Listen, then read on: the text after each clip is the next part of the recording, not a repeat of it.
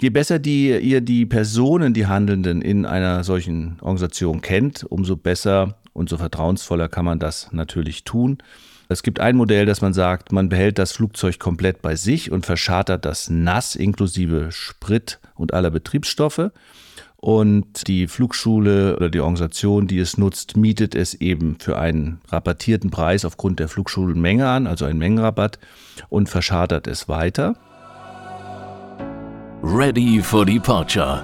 Der Podcast für alle, die das Thema Fliegen fasziniert authentische Informationen und interessante Menschen und Geschichten aus der Welt des Pilotentrainings.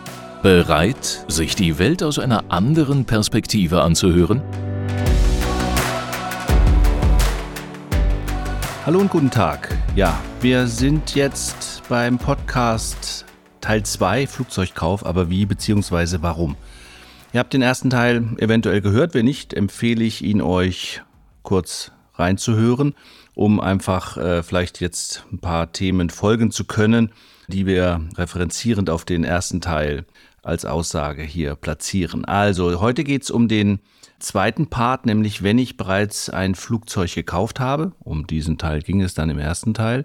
Wie kann ich es schaffen, auf die genannten 250 Flugstunden zu kommen, damit ich quasi wirtschaftlich in die Lage komme, mein Flugzeug, was ich im Eigentum habe, quasi günstiger fliegen zu können, als wenn ich es zuschartern würde. Das war die Ausgangslage. Da gibt es verschiedene Modelle, die ich gerne heute einfach mal euch vorstellen möchte.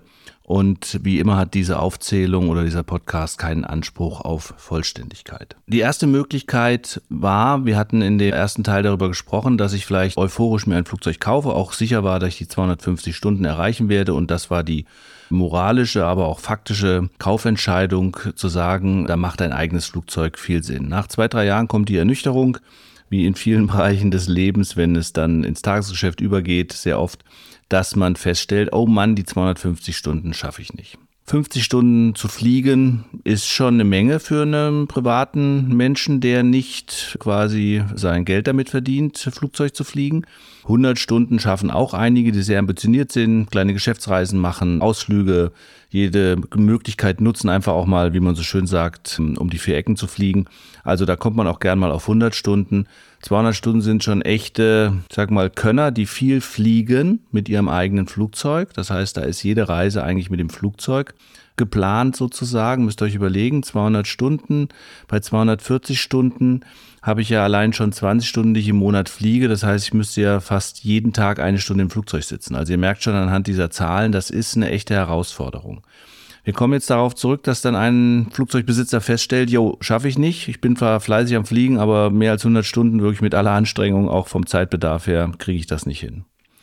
Das liegt dann ab und zu, vielleicht kleiner Exkurs nochmal, ihr kennt, ich mache das gerne, daran, dass man vielleicht auch nicht die entsprechenden Ratings hat, um bei jedem Wetter loszukönnen. Stichpunkt Instrumentenflugausbildung.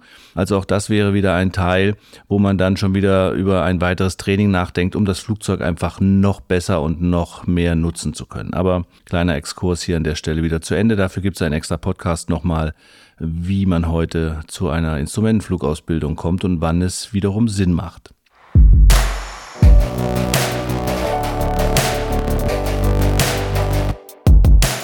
Also, ich habe die 100 Stunden. Ich stelle fest, das rechnet sich irgendwie nicht. Das Hobby ist richtig teuer.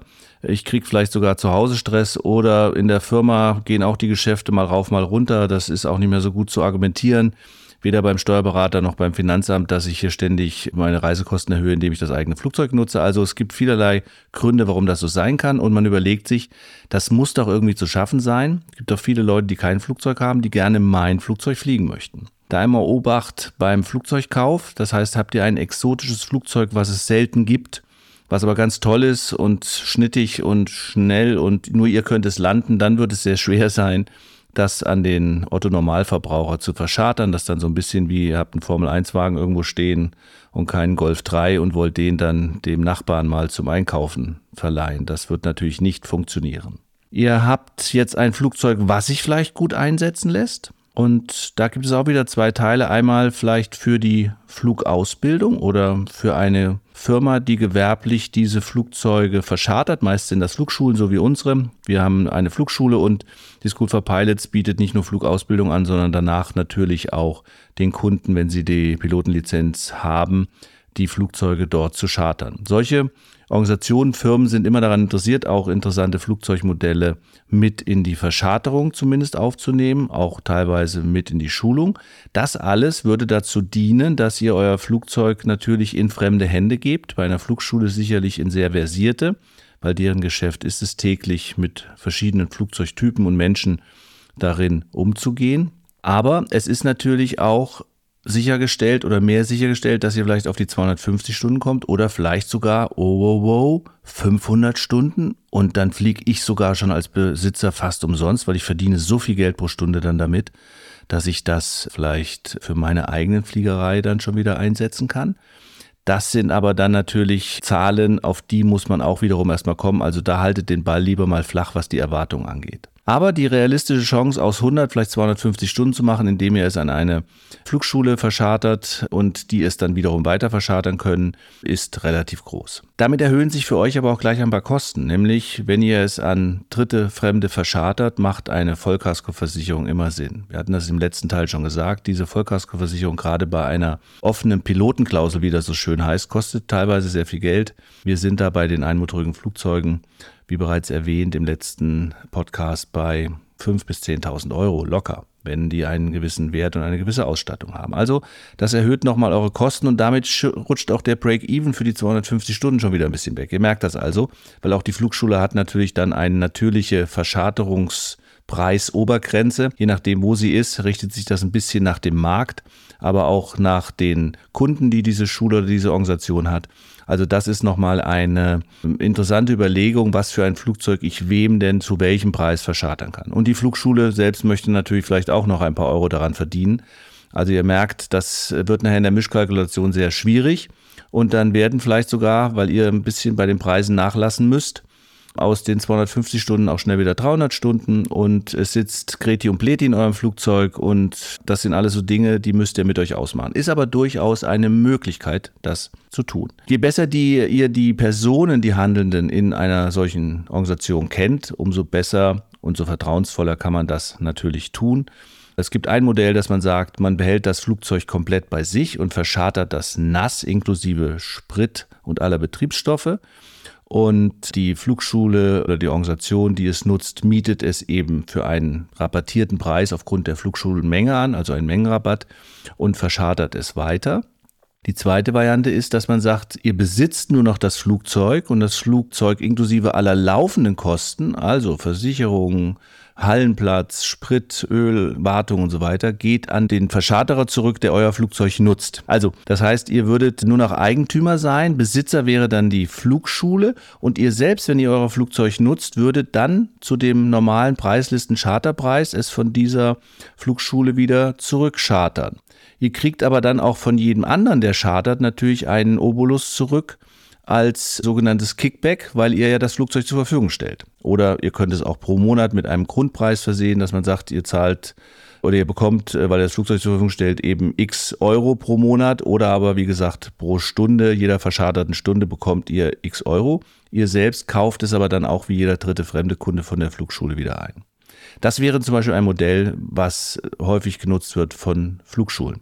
Guckt mal bei den Flugschulen eures Vertrauens und wenn ihr euch da mal mit den Kollegen unterhaltet, kommt oft raus, dass die selbst meistens nur zwei oder drei eigene Flugzeuge haben, haben aber fünf oder sechs in der Flotte und die sind dann oft über diese Modelle einfach mit eingeflottet. Also durchaus üblich.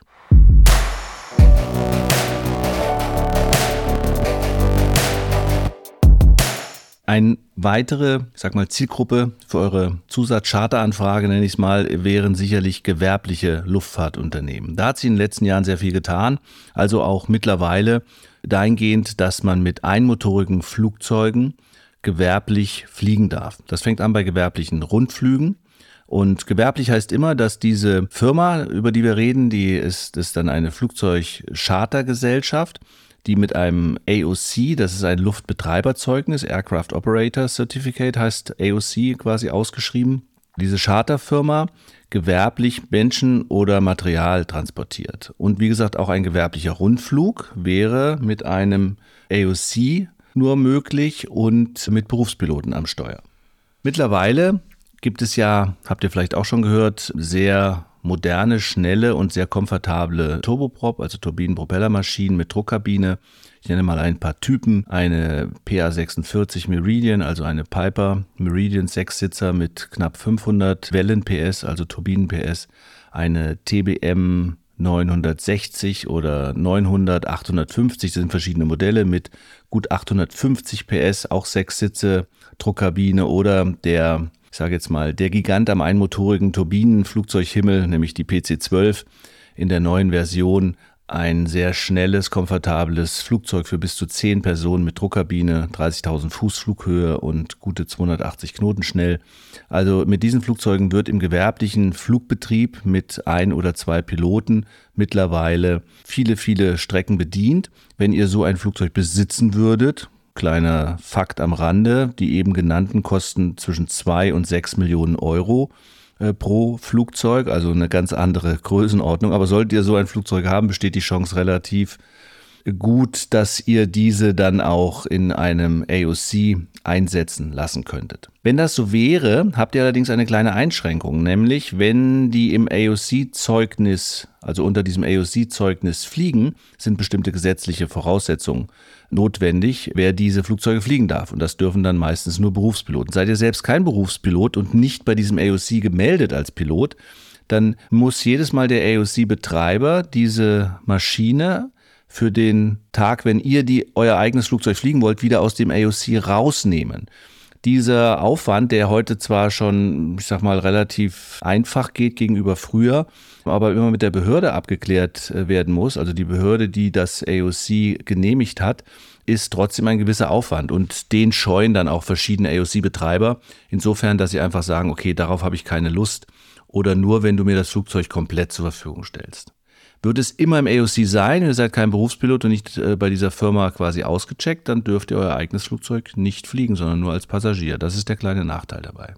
Jetzt gibt es noch eine dritte Möglichkeit, nämlich die, dass ihr einfach sagt, ich bin eh von Beruf Unternehmer, ich gründe einfach eine Firma, ich mache eine Flugzeugverscharterungs GmbH auf und da stelle ich mein Flugzeug als Betriebsvermögen ein und dieses Flugzeug verschartere ich, weil dazu braucht ihr kein AOC, Dazu müsst ihr auch nicht Berufspilot sein, weil ihr einfach nur ein Flugzeug anderen Menschen zur Verfügung stellt. Das ist wie bei einer Autovermietung. Ich weiß jetzt nicht, ob man für eine Autovermietung bestimmte Zeugnisse oder Voraussetzungen braucht, aber ich glaube einfach, könntet auch einen Privatwagen gewerblich vermieten, wenn er bestimmte Voraussetzungen erfüllt. Also, das heißt, ihr würdet das Flugzeug gegen Geld anderen fremden Dritten überlassen, müsst das natürlich dann ordnungsgemäß in einer Firma, das muss gar keine GmbH sein, könnte auch eine GBR sein, aber es ist sicherlich etwas, was dann gewerblich äh, erfasst würde, äh, stellt ihr zur Verfügung, schreibt dann am Ende, wenn er wieder Ende des Monats, wenn alle Flüge gemacht sind, den jeweiligen Personen eine Rechnung und habt natürlich dann auch den Aufwand, Verträge mit diesen Kunden zu machen,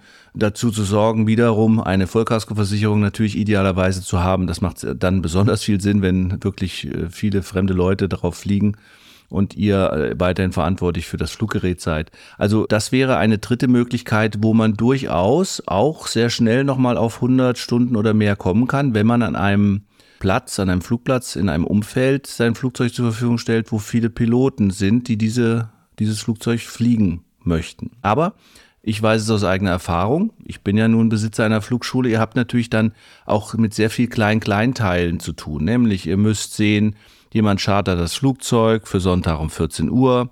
Der, der es vorher hatte, bringt es aber nicht pünktlich zurück. Das heißt, der, der um 14 Uhr nicht fliegen kann, ist dann sauer. Der ruft euch an. Also ihr seid natürlich dann Flugzeugverscharterungsunternehmer und habt dann sehr viel mit euren vermeintlichen Kunden zu tun. Also das wäre aber nochmal ein Modell, wo durchaus die Möglichkeit besteht, eure Kosten zu senken. Ihr müsstet dann allerdings noch die Kosten für den gewerblichen Betrieb dagegen rechnen. Dieses Modell wird ja relativ häufig gemacht. Oft merkt man das gar nicht, weil da jetzt nicht groß ein Werbeschild rausgehängt wird, sondern man hört einfach, ja, das weiß ich, Herr Peter, der hat da ein Flugzeug, das verschartert der. Und dann seid ihr euch mit Peter einig, der schickt euch irgendwie einen Zweiseiter Chartervertrag und am Ende des Monats kriegt er von der Peter Verscharterungs GmbH ein, äh, eine Rechnung und die zahlt ihr dann ganz normal wie bei jedem anderen Charterer. Also das ist durchaus ein Vorgang, der gar nicht jetzt so offensichtlich ist, wenn man an einem Flugplatz ist. Da steht dann kein Schild Peter Flugzeugverschartungs GmbH, sondern das wissen dann eben die entsprechenden Leute. Und Peter lässt vielleicht auch nur die fliegen, die er fliegen lassen möchte. Also er kann dann natürlich Cherry-Picking machen und sich die Piloten raussuchen, die gut fliegen und sicher fliegen und sein Flugzeug pfleglich behandeln. Aber er hat die Chance, selbst zu fliegen, die anderen fliegen zu lassen und dann auf diese Stunden zu kommen, dass er seine Flugzeugkosten ein wenig refinanzieren kann.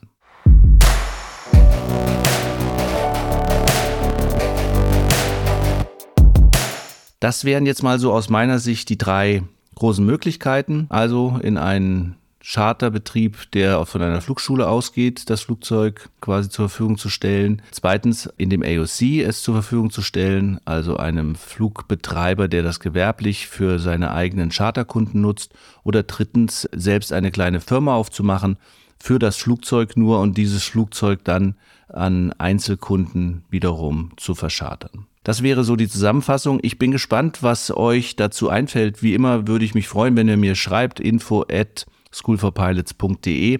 Gerne auch Anregungen grundsätzlich zum Podcast. Wenn ihr auch mal Themen habt oder gerne auch als Interviewpartner mit einem interessanten Thema mit mir sprechen wollt, würde ich mich sehr, sehr freuen. Das kann man auch, wenn ihr weiter weg wohnt, gerne mal telefonisch organisieren. Oder aber wenn ihr uns besuchen wollt in Hannover am Flughafen Hannover, dann natürlich gerne auch persönlich mit Blickkontakt. Ich freue mich drauf, wünsche euch einen schönen Tag, bleibt sicher. Always happy landings, euer Ulf, bis dahin. Lust auf mehr bekommen? Selbst mal das Steuer in die Hand nehmen und abheben? Dann klickt auf schoolforpilots.de, werdet Teil der weltweiten Aviation Community und hört in Kürze auf eurem Cockpit-Kopfhörer. You are cleared for takeoff.